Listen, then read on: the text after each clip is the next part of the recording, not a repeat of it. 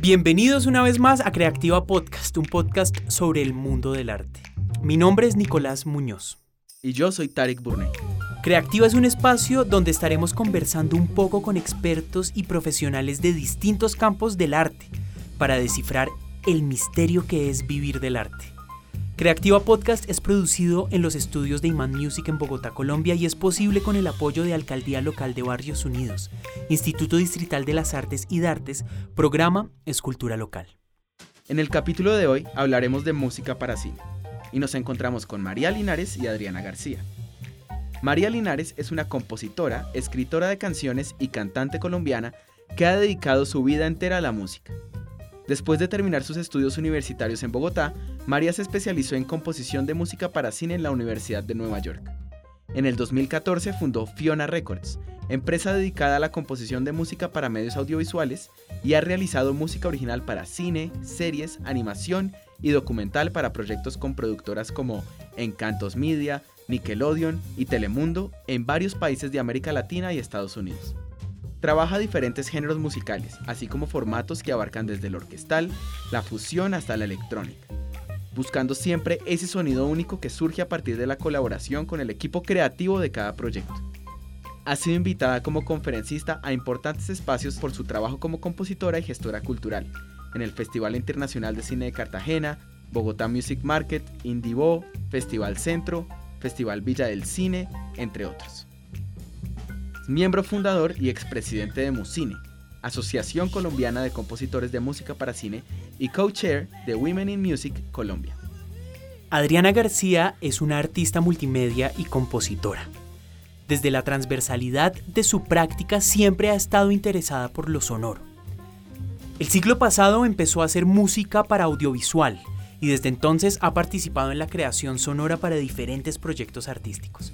Compuso la música original del largometraje Virus Tropical, por la que ganó el premio Macondo 2018 a Mejor Canción Original, y estuvo nominada a los premios Quirino de la Animación Iberoamericana. Como docente de cátedra, aplica la transversalidad de su práctica en diferentes campos de la cultura y la creación. Ha sido docente en la Universidad de los Andes, la Universidad Jorge Tadeo Lozano y la Universidad del Rosario miembro activa de Musine y de la Academia Colombiana de las Artes y Ciencias Cinematográficas. Ha hecho parte de residencias artísticas en Francia como la Vox en el 2002 y Le Pavillon en el 2005 y 2006. Hoy quiero aprovechar y decir también el perfil de Nicolás, que es nuestro compositor de música para cine en Iman Music. Nicolás Muñoz es músico y compositor egresado de la Universidad Javeriana, fundador de Iman Music, productora de audio en Bogotá con más de 7 años de experiencia en la música para medios audiovisuales.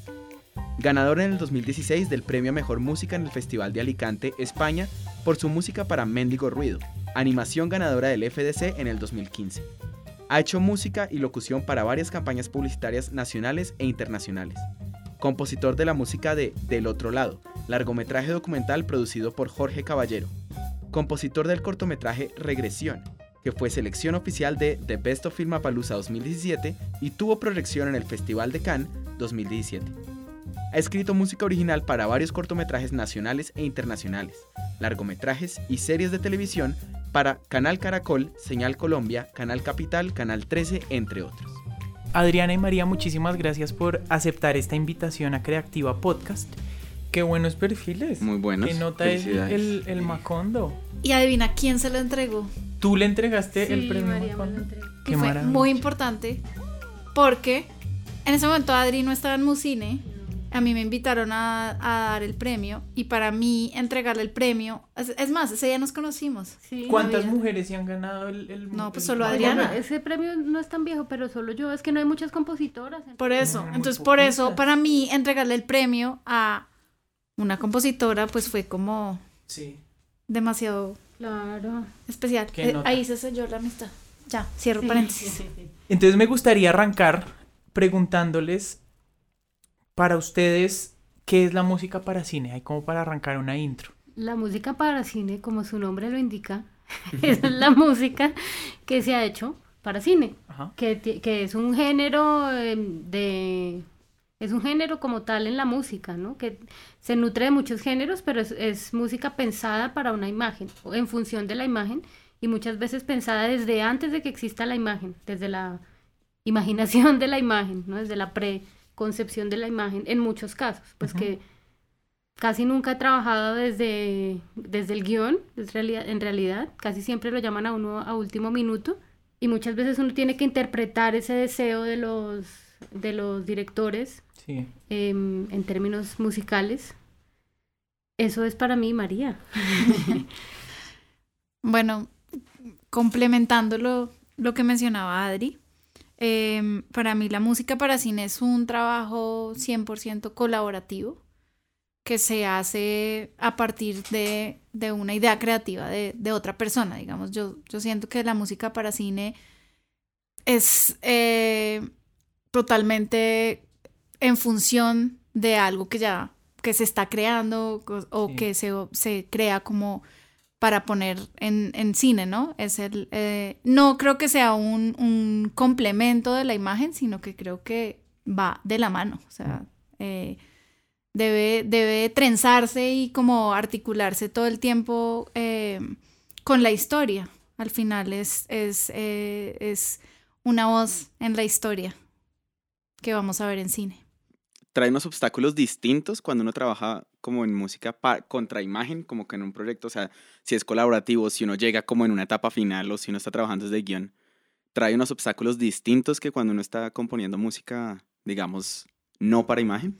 Sí, digamos que como yo lo veo cuando tú estás creando música para ti o para algún proyecto puntual, por ejemplo, un proyecto artístico, em, pues uno se puede tomar muchas libertades respecto a, la instrumentación, al formato, a la duración.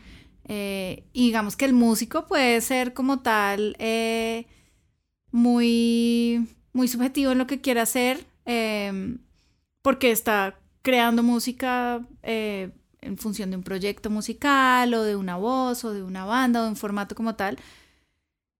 Eh, cuando, cuando uno está creando música para, para imagen, en mi forma de verlo, seguramente hay muchas formas de hacerlo y, pues uno está, yo siento que es un trabajo donde hay mucha conciliación. Mm. Es decir, eh, yo tengo una idea, pero es que yo llego a un proyecto donde un director ya tiene una idea. Entonces yo lo primero que, hago es oír qué ideas tiene, qué le gusta, qué no le gusta, porque todos tenemos, como digo yo, fobias musicales. Entonces a uno no le gustan unas cosas, a mí no me gusta la batería de los 80. El saxofón. el saxofón. o la, la guitarra con chorus, por ejemplo, a mí no me gusta. Entonces, y los, muchas veces los directores o los creadores tienen también sus, pues, sus cosas que no les gustan. La diferencia es que ellos muchas veces no saben ponerlo en palabras. Entonces, interpretar. Interpretar. Hay que ser un intérprete. es el reto más grande nuestro, ¿no? Exacto. Saber interpretar en música lo que, lo que un director, lo que muchas veces un productor a uno le dice del ajuste que, o, o, lo que ellos tienen en la cabeza, porque el productor también va a meter la mano a veces. Claro, porque uno lee la historia y uno tiene unas ideas pero entonces están las ideas que tiene el director sobre esa historia, que no forzosamente están en la historia que uno leyó cuando le pasan el guion. Uno, uno, uno tiene unas proyecciones de, de, de, sonidos o de instrumentos o de, música particular que muy seguramente no es la misma que tuvo el, el director, ¿no? Que él tiene otra, otra idea completamente diferente de esas canciones a partir de la misma historia. eso, eso, con una sola historia yo creo que podría haber muchas películas diferentes a partir de la música que uno podría producir o que diferentes compositores eh, producirían para una sola película. Y, y, yo, y yo siento que es una conciliación constante en la medida en que uno debe oír, proponer. Proponer. Y en unas, uno ser como muy insistente, decir, creo que esto es lo que funciona aquí, porque finalmente uno es el músico, pero hay en otros donde hay que oír y decir, claro, entiendo el punto de vista del director y aquí tenemos que hacer esto, o como busco un punto intermedio eh, de, de, su propuesta y la, y la que yo tengo, que eso no pasa cuando yo estoy creando mi música porque sí, porque la voy a publicar em, y quiero sacar mi música al aire, ¿no? Sí. Sí, muchas veces toca renunciar a las ideas locas que se le puedan ocurrir a uno, em, pues porque, o porque no funcionan o porque simplemente no, no se aceptan. Y, y también como, pues algo que uno aprende con el tiempo es como a desapegarse de, esa idea personal. Sí. es, un proceso pues que para uno su arte es muy delicado. Eso a uno le cuesta mucho trabajo, ¿no? Y también uno hacer o arrancar con un cue y que se lo cambien completamente y uno realmente no siente que, es, que el cue que él se lo van a cambiar como que funcione ahí, pero el director es el... Sí, son grandes lecciones de humildad. Por ejemplo, en mi caso, que yo lo que he hecho hasta ahora, son, todo ha sido súper experimental, medio... Eh, Sí, es muy experimental, como que no tiene que pegarse a una idea tradicional narrativa de lo cinematográfico. Entonces hasta ahora yo he tenido mucha libertad, pero hace poco estuve en un proyecto en el que no la tenía y, es muy frustrante y como, como entender que pues que sí, o, uno se adapta como un profesional, eh, hice unas comillas de esas feas eh, con los dedos, o uno se retira del proyecto porque hay gente que sí lo va a hacer, ¿no? Entonces también conciliar con eso del, del ego del, crea del creativo, que tiene que ser que todo lo que hagan, el, el, el otro estábamos en una conferencia en Musine, muy chévere, de Joshua, Joshua, Joshua, no se llama ah, Jacob. De Jacob. Y él decía eso, que uno como artista está acostumbrado a que siempre le digan, bravo, muy bien, desde chiquito, como sí, mi hijita como es de talentosa, como canta de lindo. Y bueno, estoy yendo muy atrás en el tiempo, pero renunciar a esa idea de que todo lo que uno hace tiene que ser súper chévere, que le tiene que encantar a todo el mundo, y, que uno tiene que brillar. Sí. Y, y también, o sea, como pasarlo a un plano no personal, que yo creo que es, eso es lo, lo que mejor funciona cuando uno se da cuenta y dice, no te están diciendo que tu música es mala o buena, simplemente no uno tiene que entender si funciona o no para este proyecto. Para el proyecto. Además que todos los que están en el proyecto siempre están pensando en lo mejor para el proyecto. De, de, pronto esa idea que yo tengo más experimental o más loca funciona para otra cosa o para mi disco experimental de música. Eh, o uno a veces se queda y guarda como un tesoro ese cue que a uno le encantó pero que se lo malfor se, pues se lo transformaron completamente y uno se queda de pronto con el cue que a uno sí le gustó para ponerlo en el portafolio de uno. Exacto. Por ejemplo, me gustaría saber ustedes, ¿les gusta que el director utilice Temtracks eh, como, como forma de pasarles una referencia?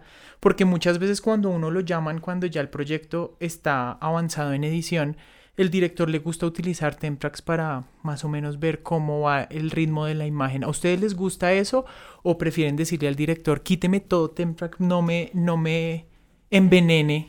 Un rápido paréntesis para los que nos escuchen y no sepan qué es un Temtrack.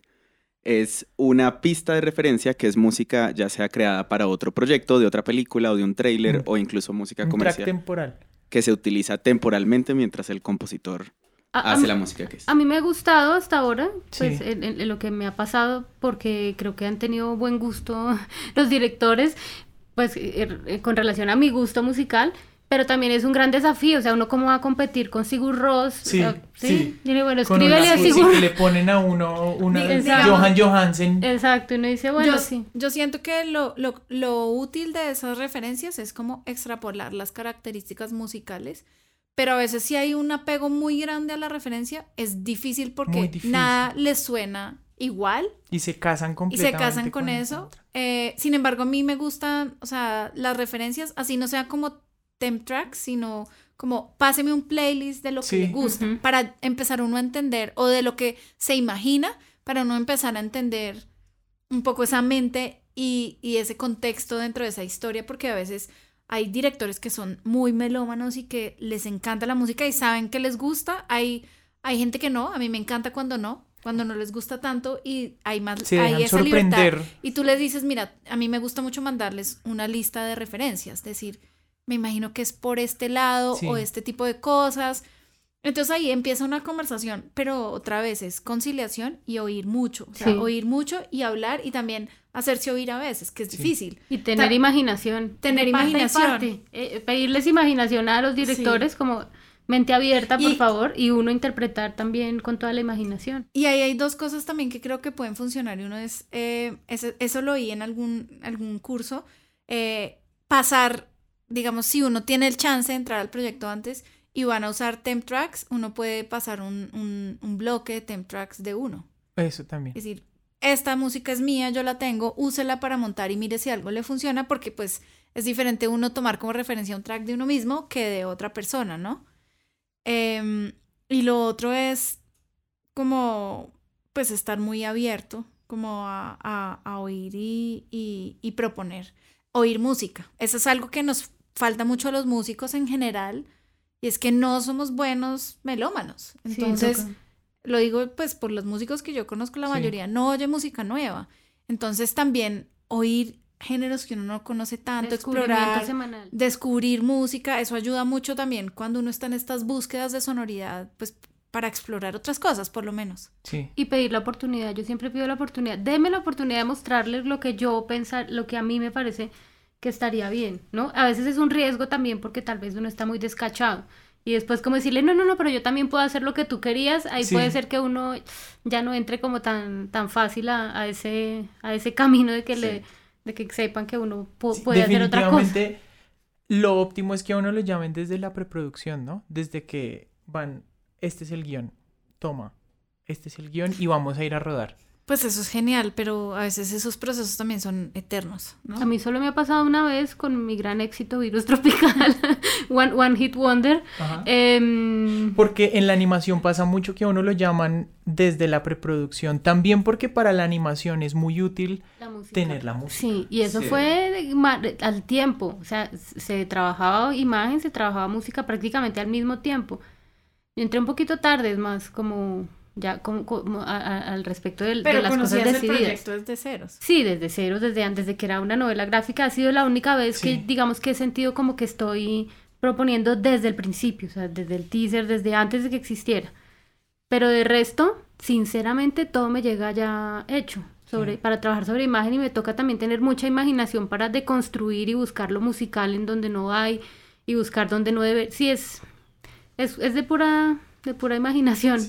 Creo que, creo que es que en animación los flujos mismos de la producción, o sea, cambiar un poquito un plano en live action, pues se cambia en edición un poquito, como que se puede charlar con el editor y se puede mirar cómo mover un poquito si uno cambia el ritmo de la canción. Pero en animación, cambiar un plano de animación, eso cuesta toda la plata del mundo. Entonces yo creo que los mismos flujos de trabajo hacen que los directores entiendan que la música tiene que estar antes. Puede ser, tengo en otra oportunidad, pero es que digamos que yo estoy en un momento que en los proyectos en los que quiero trabajar me toca guerreármelos todavía, ¿no? Como, ay, déjame, déjame, déjame que yo te quiero mostrar, yo te quiero mostrar lo que quiero hacer. Si a mí, pues en algunas, algunos, para algunos proyectos me llaman, pero para muchos no, en los que uno quiere trabajar. Entonces yo soy así como, ay, déjame, ven, yo te muestro, dame la oportunidad. sí, es, es, así es pues si uno, si uno quiere trabajar en esto, ojalá en algún momento ya no le toque hacer eso, ¿no, María? Mm. ¿no? Que uno lo llamen y tenga ahí la secretaria. Sí, y también pues hay otros, hay otros temas. Sería maravilloso. No, y porque, por ejemplo, también aquí en Colombia hay como muchos temas relacionados con acuerdos de coproducción y cosas que no son tan favorables para, para los compositores. Sí. o sea, como no hay mucho incentivo para obligar a que la música se quede, se quede aquí, entonces pues a veces se va en los proyectos o uno tiene un proyecto que digamos va a hacer y, después dicen, no, es que se hizo un acuerdo de postproducción con ah, tal empresa y ellos tienen a tal persona. Nos ha pasado. Bastante. Bastante. Y, y, a veces uno mira y ve que incluso las personas están mucho menos preparadas o mm. tienen menos experiencia, pero por temas de producción, son como decisiones que, toman. Entonces, yo, yo siento que, bueno, me adelanté en temas, pero, pero como ojalá en el lado de la dirección y la producción entendieran como la importancia de, de que ese no sea un, un, tema que se dé por logística o por, o por efectos prácticos, sino que de verdad encuentren al compositor o compositora que le va a poner la voz a su No, y eso, eso me gustaría, guardemos ese tema para más adelante porque muchas veces llegamos a la instancia de la música en las producciones pues eh, ideales, pues no pasa. Pero muchas veces nos dejan a los músicos o a la música lo que sobra. ¿sí? Entonces, por lo general no está el presupuesto ideal porque y del cronograma. muchas veces se va todo, están siempre pensando en rodaje, en rodaje, el actor, el, todo lo que ocurre en la, en la producción y en la preproducción es cuando empiezan a escatimar en gastos y muchas veces tienen que buscar la música con, una, con una preproducción porque se quedaron sin presupuesto. Mm. Ojalá no fuera así siempre, pero antes de ahondar en ese tema, me gustaría eh, preguntarles a las dos cómo fue arrancar en la música para cine, ¿sí? ¿Cómo eh, escogieron decir como, oiga, me voy a ir por este lado porque me parece chévere? Y también cómo es, eh, cómo es convencer a alguien porque hay muy poquitas, muy poquitas eh, compositoras para cine mujeres. ¿Cómo fue ese camino? ¿Cómo arrancaron ese camino de la música para cine? María. Bueno, yo, pues yo estudié música. Em, iba a estudiar artes también. No, no lo hice. Acá ahorita entenderán un poco cómo mi camino y el de Adri se, se cruzan un poco. Eh, y hemos hablado como unas coincidencias muy divertidas. Em, entonces a mí siempre todo lo relacionado con lo visual, la fotografía, siempre me, me gustó muchísimo. Estudié música, me fui por composición y producción eh, y después de trabajar un tiempo acá en, en Colombia, tuve la oportunidad de hacer eh, la música de un corto, después de un documental que fue mi tesis de la, del pregrado em, y hacer unos tracks para algunas eh, novelas, novelas y series con una empresa donde trabajaba eh, decidí que quería estudiar música para cine y hice una maestría puntualmente en eso. O sea, eso fue como el, el comienzo. ¿Y en, en NYU tenías muchas compañeras mujeres eh, especializándose en haciendo la maestría de música para cine? Éramos poquitas, pero más que acá. O sea, aquí sí, pues, nos, de mi promoción era la única, la única Sí. Eh, y somos muy pocas. Y de Musine María también es pues la única mujer eh, música, de formación de música y especializada en música para cine, porque muchas llegamos ahí por caminos de la vida que nos trajeron hacia acá. Pero María sí era, e, es como la única. Más adelante vamos a explicarles qué es Musine, pero ¿cuántas, cuántas mujeres hay en Musine en este momento? Ahorita eh, tres o cuatro. Cuatro, si no estoy mal. Somos cuatro. Chévere. Tengo que conocer a las otras. Y Adriana, ¿cómo fue tu camino? Porque tú, al, al contrario de María, arrancaste por artes plásticas. Por artes estudié arte, bueno, yo estudié música cuando niña, que tampoco pues es que no haya pasado. Estudié en el conservatorio y era muy seria y todo. En la nacional. En la nacional. ¿Cuántos mi abuelita me llevaba en buceta. Eh, no sé, un resto, pero se puso muy difícil y sufría mucho porque nunca era suficiente. Yo creo que eso me marcó de por vida el maltrato de la profesora de piano nunca era suficiente y yo recuerdo estar estudiando en mi casa y oír, oír los niños jugar afuera y llorar así tocando piano con la lágrima que se me escurría. Era es muy triste y eso me frustró mucho como mi, mi camino por la música, pero siempre me interesó, siempre estuve pues en, en la orquesta del colegio, no sé qué, todo eso, y haciendo música interesada por, por el sonido desde, desde siempre. Yo estudié arte eh, y empecé a hacer no, yo hacía canciones, tenía una grabadora de cassette y grababa a la gente cantando su canción favorita y después en un Pro Tools que tenía las cortaba y las pegaba, después les pongo esos tracks, tengo, grabé a Sildo Meireles, que es un artista brasilero, grabé a, a Voltansky, que es un artista francés, yo con la grabadora caminaba y canté su canción y cantaban cualquier cosa y yo las, bueno, ahí como muy, sí, mm, eh, sí, eh, eh, sin, sin rigor. Y siempre estuve haciendo eso y Santiago Caicedo, pues que es resulta, resultó siendo alguien importante en mi vida hasta el día de hoy.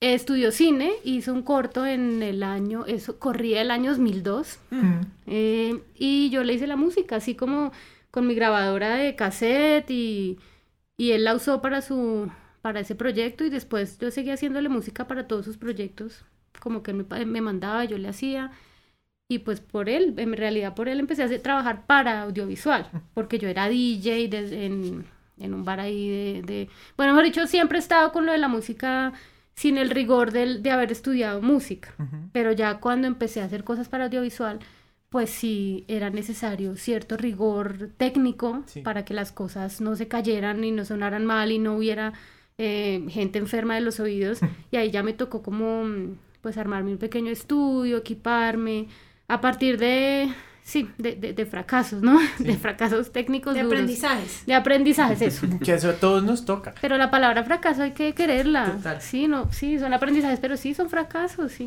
no, no tiene nada, constantemente. Pero entonces seguí con eso y pues, después de, de Virus... Eh, trabajé con, otras personas, así a punta de convencerlos, déme la oportunidad, deje que yo le muestre. Incluso después del, del Macondo, seguía siendo como una labor de convencerlos de que te... Eh, pues sí, porque es que hay, digamos, hay una tradición bogotana colombiana de gente que trabaja en eso. Y uno llega por el ladito y pues sí hay que abrir ese camino porque hay gente que lo hace muy bien. Yo, yo tengo amigos y María también los conoce, pues mucha gente, o sea, todos son muy buenos. Y entonces uno pues pues le toca, sí, como ver si los convence, porque lo hace uno como lo hace, pero los colegas lo harían muy bien también. Si no es que yo soy la única que lo va a hacer chévere. No, entonces sí, toca a mí todavía me toca convencer. Hay cosas más comerciales que no, pero los proyectos que son como del corazón de la gente, que son los en los que yo quiero trabajar, sí, me cuesta, porque a la gente le cuesta soltar sus, sus cosas como, sí, pues cada vez tal vez menos, pero sí sí me ha tocado así, como yo quiero trabajar contigo, yo quiero trabajar contigo, sí. La verdad es que sí, yo sé que eso no es bueno para la profesión y que toca ser un poquito más eh, elegante con esas cosas, pero bueno. Pero uno se tiene que abrir camino. No, y yo también creo que cuando uno siente que comparte una visión artística con alguien, la única forma de hacer eso es así, pues buscando y diciendo, me gustaría trabajar con usted porque, sí, pues siento que puedo aportar a, o me identifico con esto. Yo, yo creo que no, no, además también no todo el mundo es para todos los proyectos. Sí, de acuerdo. Em, y es chévere que al final, pues, ojalá, o sea, se identifique cuál es la voz de uno y qué puede aportar uno en un proyecto. Y también, ojalá la gente sea capaz de decir, esto no es para mí, pero tal persona es perfecta para eso. Yo, ah, yo pienso mucho así, como sí, sí siento que de pronto es una cosa con la que uno no, si bien la versatilidad es una herramienta genial y le agradezco la publicidad, ser versátil porque trabaja muchos géneros, etcétera, pues también hay, hay cosas con las que uno de pronto siente que, que uno es la persona perfecta para trabajarlas y hay cosas en donde, en donde no. Mm. Em, y también hace, hace poco en el taller de, de Jacob, que fue un taller que hicimos con Musine precisamente, oí algo que también me llamó mucho la atención y es que él decía, em, decía que, que en su camino, em, él trabaja en Los Ángeles, le va súper bien, pues a la luz de lo que para uno es súper bien. y, y, contaba que a veces hacía un proyecto, le había ido súper bien con alguien y después para el siguiente proyecto no lo llamaba el mismo director. Y ese era un tema que a mí siempre me generaba mucha curiosidad, que yo decía, porque a veces pasa, a veces no pasa. Y, y, lo que él dijo me, me, pareció muy interesante. Él decía, porque también la gente quiere explorar otros sonidos. Sí. Eh, quiere ver qué más hay afuera, eh, qué más está pasando. Y, eh, y, eso me parece que es muy valioso. Finalmente, pues, la misma persona haciendo todo lo de, lo de, es muy alguien... es, muy... Es, son muy pocos los, los casos en donde el, el, director se casa completamente con un, con, un, con un compositor, pero sí son muchos los que dicen, bueno, para esta película, dependiendo de qué tan contrastante sea el tema, pues van a, van a necesitar algo. Es que no es una competencia entre compositores, sino que, por ejemplo, los compositores que estamos acá podemos ofrecer una cosa demasiado distinta a una película y depende de la visión del director cuál es la que más se acopla a su, a su visión. Total. Entonces, yo creo que, que ahí que pues lo único que uno puede hacer realmente es ser fiel a su visión y, sí. y seguir como trabajando en lo que uno hace y también llevarse un poco al límite, es decir, como tratar de explorar otras cosas. y además también ser lo más versátil posible para que a uno lo, para que el director diga, María la, logra por acá, me logra hacer una cosa, no sé, una cosa muy urbana para esta película o María me logra hacer una, una cosa muy orquestal para esta película y es son unos contrastes muy grandes que si tú lo tienes como compositor también es una cosa que está a favor porque te van a contemplar para muchos más proyectos si tienes una versatilidad y, si tienes un, un portafolio muy amplio. Yo los admiro, eh, pero yo sí debo admitir que no tengo esa versatilidad. Me gustaría, y, pero tengo, tengo límites, ¿sí? Y, y, los conozco y también uno tiene que aprender a hablar desde donde habla con propiedad, ¿no? Pues yo, esto es lo que yo hago y ahí está lo que yo he hecho y esto es lo que puedo también, hacer. Claro, pero también mira que... Eh, bueno, esto es información que sé, pero por ejemplo, digamos, hace poco tuviste la oportunidad de hacer un trabajo en colaboración. Sí, eso estuvo y, buenísimo. Y yo creo que eso también es algo a lo que nos debemos abrir más, como de pronto yo domino esto y sé que esta persona es increíble haciendo, no sé, música urbana, por ejemplo, que es algo que yo de pronto no maneje tanto, como que siento que el compositor se nutriría mucho más si estamos más abiertos a armar equipos de trabajo, a traer gente a la sala, a decir, yo soy muy bueno en esto, pero esta persona es muy buena en esto, unamos fuerzas, como hacer equipos. Y, me acuerdo que cuando tú me contaste esa experiencia, pues que fue, fue interesante, o sea, como de pronto es algo que no hubieras hecho tú sola o que hubieras hecho diferente, pero yo creo que de ahí también uno puede, de pronto en, en áreas donde uno no se siente tan cómodo, puede explorar y traer cosas a la mesa muy interesantes a partir de hacer esos equipos. Tienes toda la razón y no se hace mucho porque a uno también le da miedo como soltar sus trabajos y eso y es como una cosa ahí de pero uno debería hacerlo mucho más y sería, sería como más productivo para todos, y es verdad. Tienes toda la razón, esa fue una experiencia muy bonita de colaboración. Sí. He tenido otras pésimas, pero esa fue muy bonita. no, y, eso es una, una prueba de error. Y es una es hay suerte gente con la que uno tiene muy buen equipo. ¿Y han tenido un momento en sus carreras que ustedes digan, voy a tirar la toalla con la música para cine, me voy a dedicar por otro lado? O sea, momentos muy frustrantes que ustedes digan que muchas veces lo que decías ahorita son esos momentos cuando uno los supera, que son esos momentos los que más le enseñan a uno. Uy, sí. Pero hay unos momentos en que uno está a punto de decir ya. Pues muchas veces, pero yo tuve uno muy, muy, muy, muy duro y también fue una colaboración y fue una, como un avión, eso que le hace, uno siente que le hicieron la avionada, no sé si esa palabra existe, mm. como... Pero se entiende. Eh, gracias. Yo me sentí así, como me pasaron por encima, me hicieron quedar súper mal, como diciendo, mira ella cómo hace las cosas de mal y yo como las hago de bien, sáquenla del proyecto, me bajaron el ego al piso, ni siquiera era el ego, como todo. Sí, me sentí muy mal, muy rechazada, todo horrible. Pero, pero, pero, pero también me sirvió un montón porque muchas de esas cosas que, que esta persona decía sobre mi, mi, flujo de trabajo eran verdad.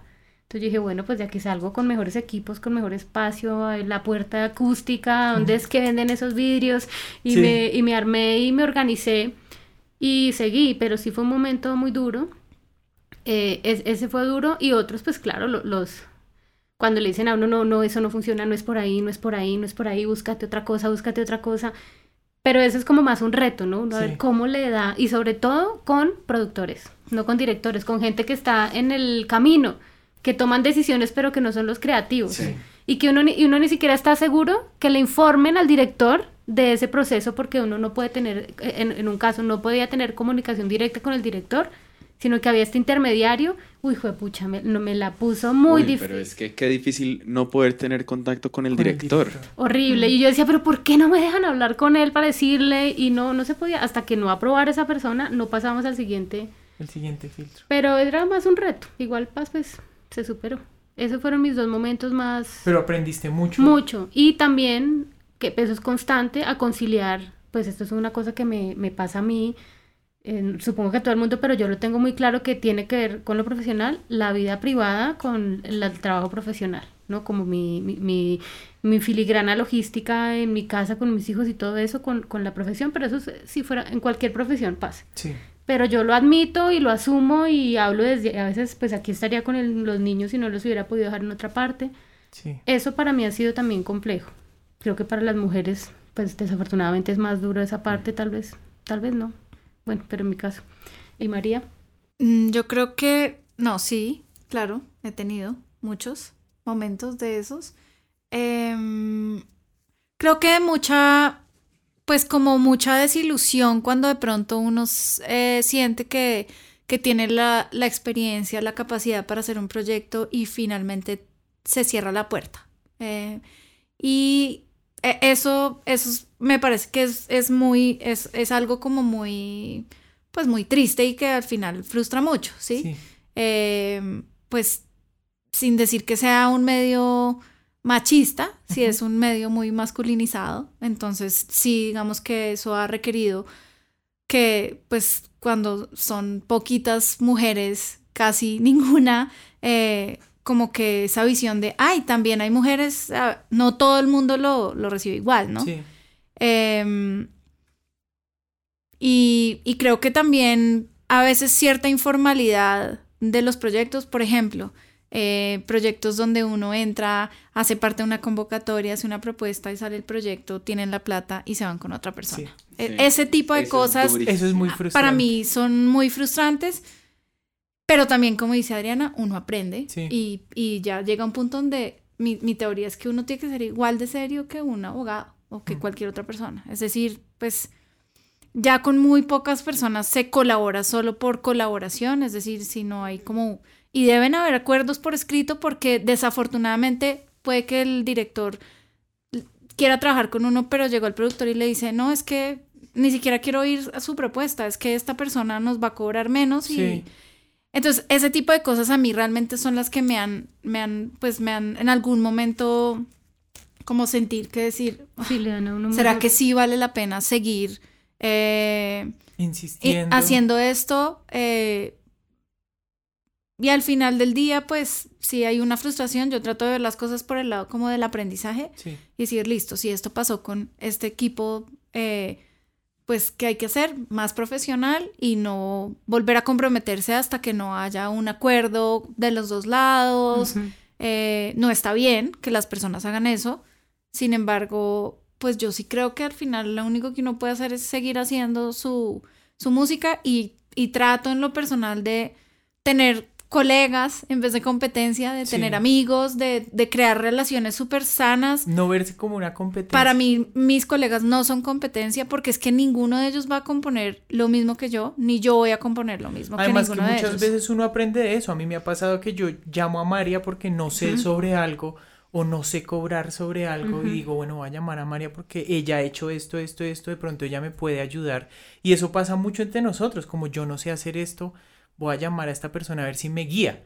Y uno lo llaman, venga, venga al estudio y nos sentamos a, hablar un rato sobre ese e, proyecto. Eso, eso es verdad que yo he encontrado pues con los músicos de Musine con los que pues eh, estoy en contacto, mucha generosidad pues, sobre, el, sobre esas cosas prácticas, eh, no, no hasta técnicas también, pero esas cosas prácticas todos estamos a veces como un poco perdidos y hay, unos que están como más encaminados, con, eh, que trabajan con empresas más grandes, entonces tienen ya más sofisticados esos sistemas y comparten la información y eso me, ha parecido bonito, lo que te decía, siento que no hay como una, es que todo el mundo, o sea, ninguno puede hacer lo que haría el otro. No, nadie, nadie, tiene la misma voz ni la misma visión, entonces, em, ojalá, o sea, a mí sí me pues digamos como que relativo a esa frustración, yo creo que es más como mi sueño sería como que las producciones entiendan como de que el, el compositor no debería ser como algo al azar, sino como una elección para cada proyecto. Como que no lo dejen al final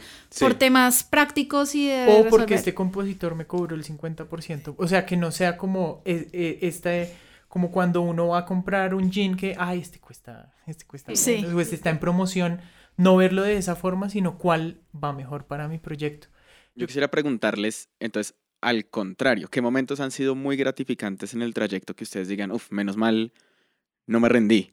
o sea, como menos mal aguanté hasta acá, que uno diga que bien la música para cine me brindó este momento. No, hay, hay muchos. Em, pues finalmente es eh, pues algo que uno, que uno ama hacer. ¿Sí? A mí me encanta el cine, me encanta la música, me encanta el trabajo colaborativo, entonces pues siento que, que poder trabajar en esto es un privilegio. Em, me ha dado la oportunidad también de, pues, de entender el cine y de verlo de otra forma. Em, y no sé, creo que, por ejemplo, un, un momento que yo, momentos que yo puedo ver y decir, hicimos algo que nadie, o sea, que nadie, o sea, como algo mágico fue los cineconciertos que hemos hecho con Musine.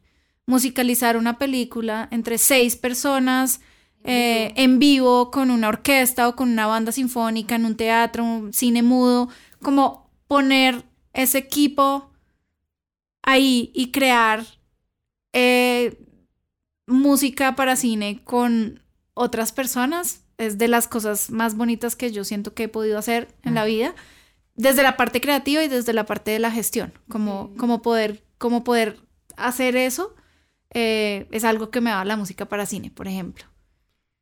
Sí, esos conciertos son divinos y lo que yo insisto en esa capacidad de María de congregar. Em, para mí, nada, pues ver la película, verla por, con virus, todo lo que viajamos con esa película, verla en Hollywood, verla en Berlín, Em, pasar ahí al frente, escucharla en esas salas de cine, mm. es, todo el sonido espacializado, eso es muy mágico. O sea, es que cuando uno dice eh, eh, ese, paso del, del computador a una sala de cine, eso es mágico. Sí, la sala de cine es, todo. Es espectacular, o sea, todo por, por la sala de cine. Otros, em, no, pues haber convencido a los directores de que me dieran la oportunidad. El documental, un documental de que, que, que espero que va a salir pronto, es una cosa muy, muy linda. Me, me, parece fantástico como haber podido hacer la música para ese proyecto. No, cada vez que uno hace un proyecto, nomás verlo ya terminado, para mí es, es, es, es Su propia recompensa. Exacto. Y ojalá pues que no sea en el celular, sino en el cine. Eso es lo más chévere, el cine. Y Nicolás, momento gratificante. Em, eh, comparto el de Adri de ver, de ver el proyecto en una sala para cine, en una sala de cine. Mm escucharlo ya en, en, el, en ese audio es increíble.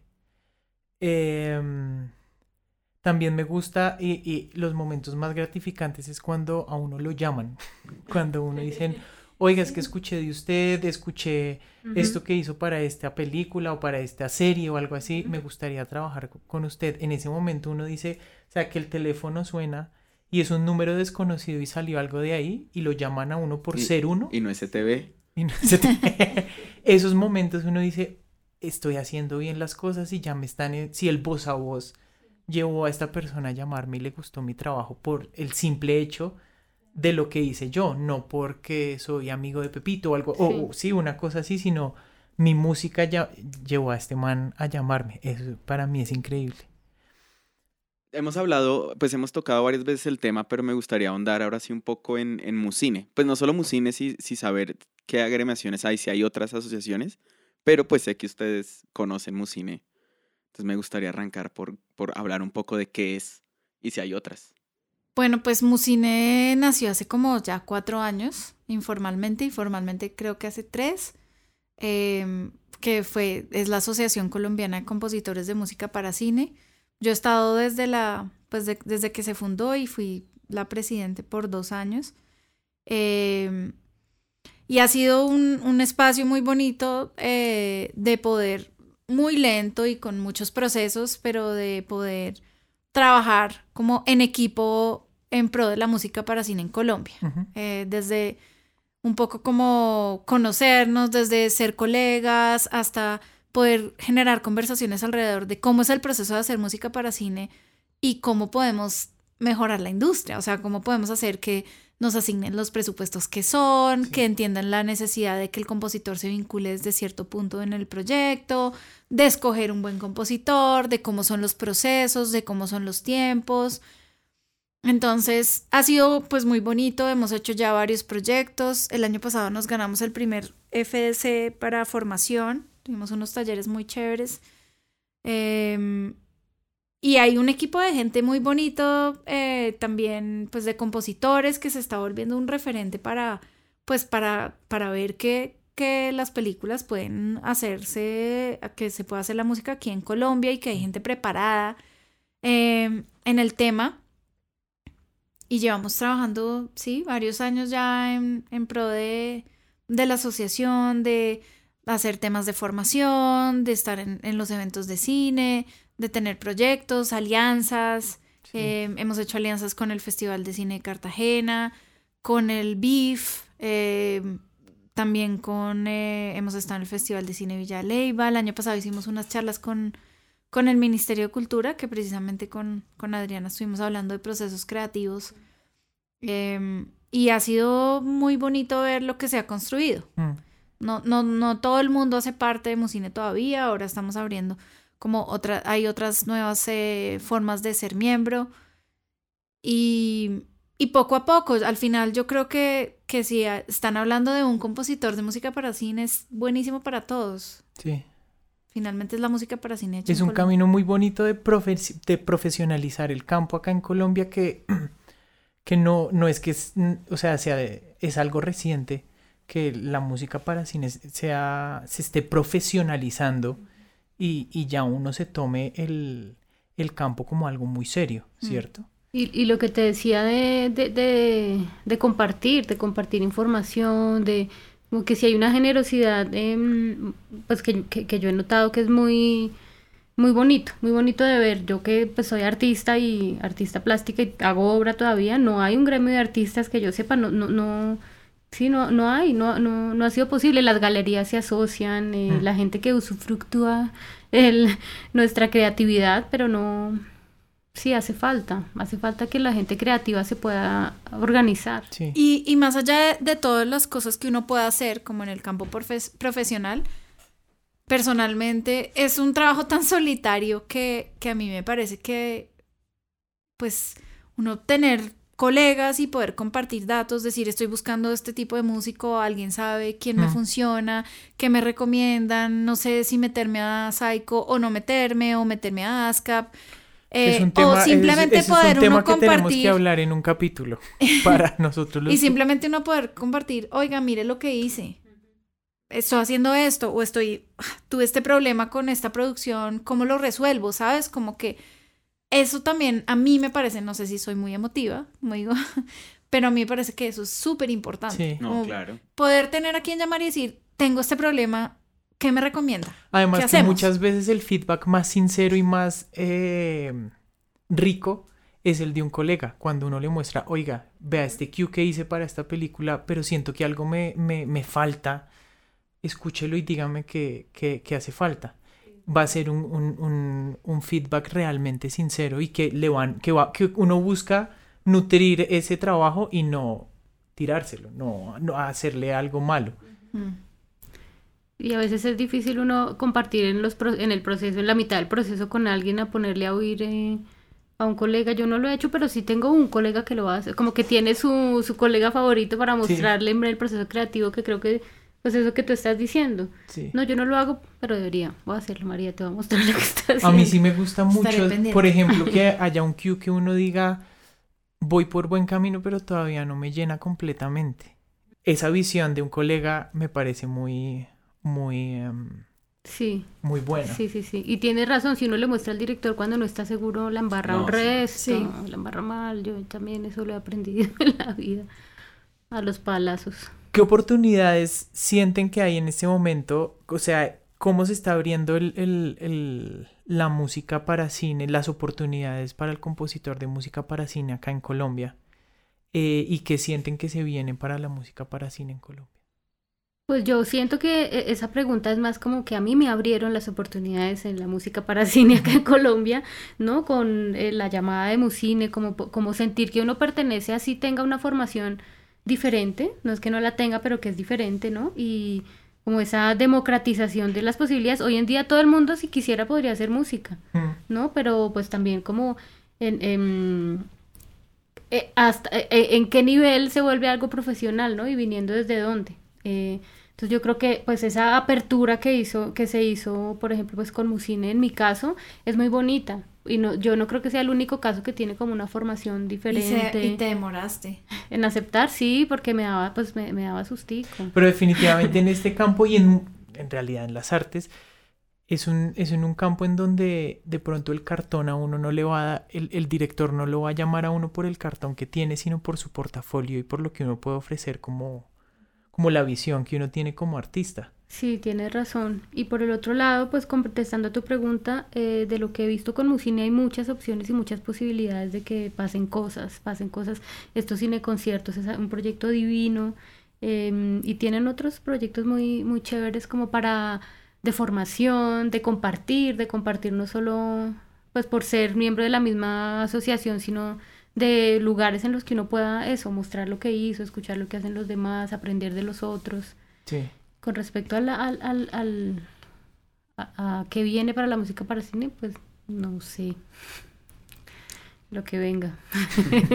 que venga. Pues yo creo que igual que como en, lo, en el mundo audiovisual ahorita, pues siento que se está abriendo muchísimo a que vaya producciones internacionales aquí, que traigan recursos, a, a, que hay muchas más convocatorias, aunque bueno, no sabemos qué pasa este año con el, pues con el FS, pues porque no usa las de cine.